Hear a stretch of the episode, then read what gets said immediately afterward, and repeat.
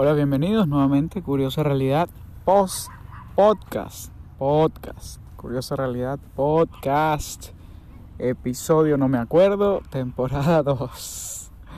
Hoy, frente a unos cactus muy bonitos, bajo lo que yo creo puede ser Mercurio o Júpiter, porque está muy brillante y es muy grande. Tendría que verificarlo luego.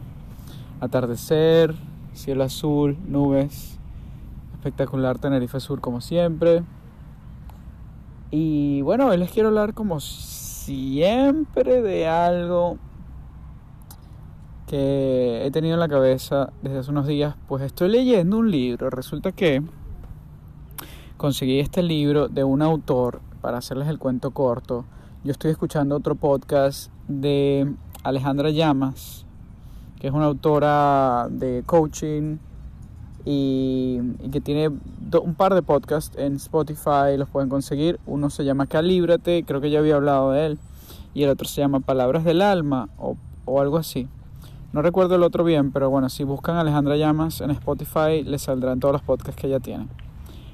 Eh, me parece súper interesante porque ella toma una aproximación al, coaching con herramientas muy prácticas del día a día. Entonces, entre esas conversaciones que, que desarrolla en su podcast, pues nombraba varias veces a un personaje, eh, autor de libros también de, coaching, pero nunca podía eh, enterarme del nombre. Ellos decían como Ecatol o Ectol, Ectol, Ecator, Ecator, algo así.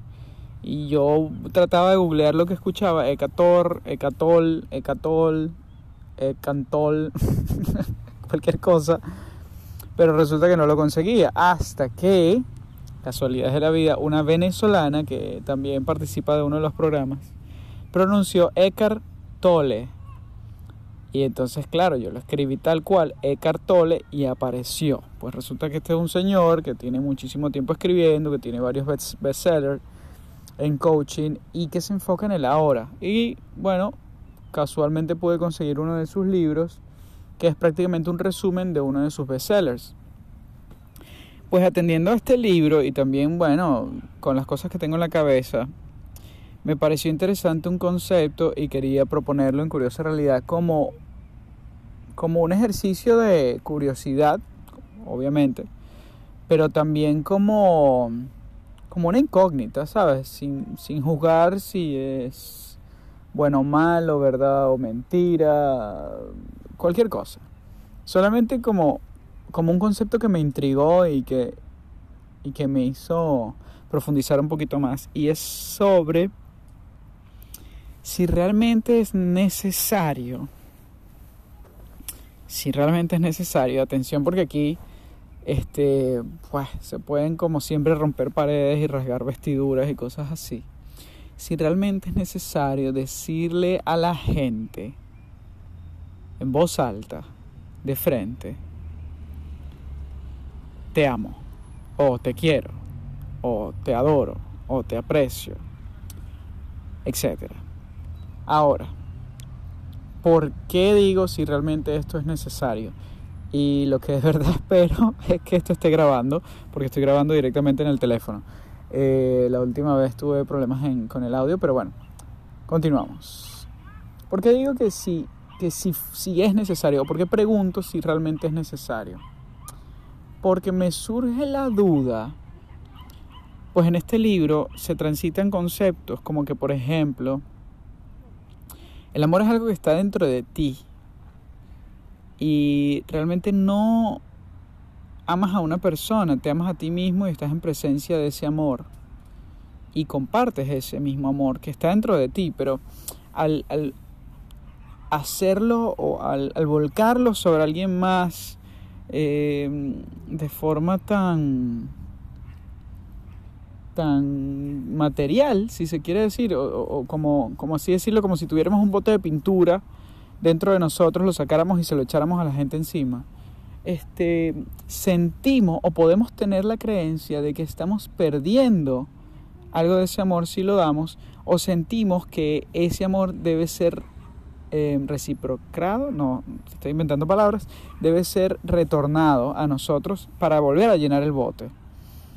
Em, pues resulta que en las enseñanzas del libro, y puede que esté equivocado, pero es lo, más o menos lo que me queda, la fuente de amores ilimitadas es constante, siempre está, nunca se quita, nunca se transforma y es infinita.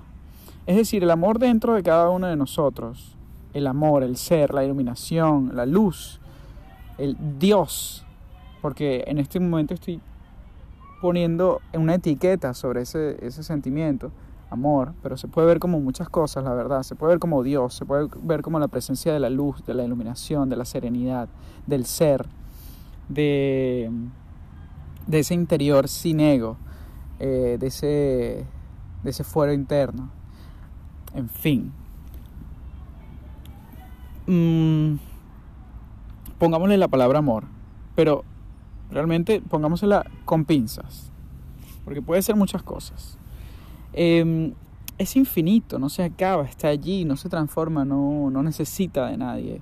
Eh, es completamente autosuficiente, autosustentable, autónomo, bueno, todos los autos de, de detención que puedan surgir. Entonces, el concepto sería, si está dentro de nosotros y lo volcamos sobre los demás, podríamos llegar a sentir que si no lo llenamos de vuelta, entonces estaríamos faltos de amor. O cuando nos rompen el corazón, por ejemplo, no podríamos dar amor, o cuando estamos tristes no podríamos sentir amor, o cuando estamos deprimidos, entonces ese amor se convertiría en otra cosa, o cuando quizá por rupturas, relaciones eh, tóxicas o relaciones que, que acaban con amigos, familiares, pareja, etcétera, ese amor se puede convertir en un sentimiento negativo, ese amor se puede transformar en ira. Y a todas estas respuestas podría, yo decir no, no, porque simplemente es. Es una fuerza infinita, siempre está allí, que nunca te va a dejar. Y, y que es intransformable. Entonces, basados en todo este sentido, si le ponemos títulos al, al remitente y al o al emisor y al destinatario, por, por así decirlo, eh, y, entregamos eso como un té, como un té. Eh, no me refiero a la bebida, sino un té quiero, un té amo, un té adoro, un té necesito, qué sé yo. Eh, pues ya le estamos dando una identificación mucho más material, si se quiere, y les damos, estamos dando una identificación que ya depende de la otra persona. Pero cómo esa persona va a recibir algo que no puede sentir, cómo esa persona va a recibir algo que no está dentro de ella o que sí está dentro de ella, pero está partiendo desde otro sitio. Entonces yo creo que el concepto no me termina de cerrar precisamente por eso, porque yo diría entonces, ¿cómo es posible que nosotros amemos a alguien? Pero por alguna circunstancia esa, persona no pueda sentir ese amor, simplemente porque no está dentro de sí, aunque está, pero esa persona no lo ve o no lo siente, no lo percibe, o por el ruido de su mente o por las etiquetas, lo confunde. Y si todos ya tenemos ese amor intrínseco en cada uno de nosotros, ¿por qué lo damos? ¿Por qué lo queremos entregar a otros?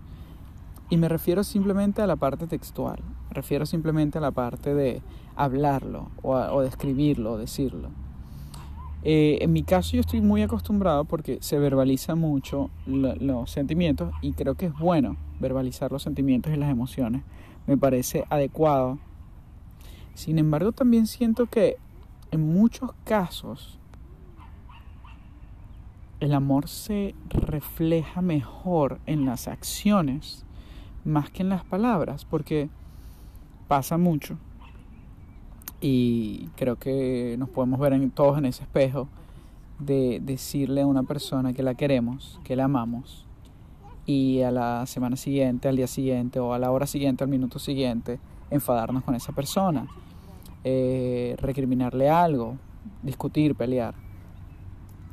Yo tenía esta disyuntiva también por el tema de la pareja y cómo en algunas relaciones de pareja que se supone se aman con locura, la falta de respeto es constante y hay una relación en vez de amor, de amor-odio. Es decir, yo te amo, te lo digo, y se supone que estoy contigo porque te amo, pero te odio porque estoy discutiendo todo momento, porque no soy capaz de respetarte, porque te juzgo, porque te doy etiquetas, porque te critico, etcétera, etcétera, etcétera. No te dejo ser libre, feliz, etcétera.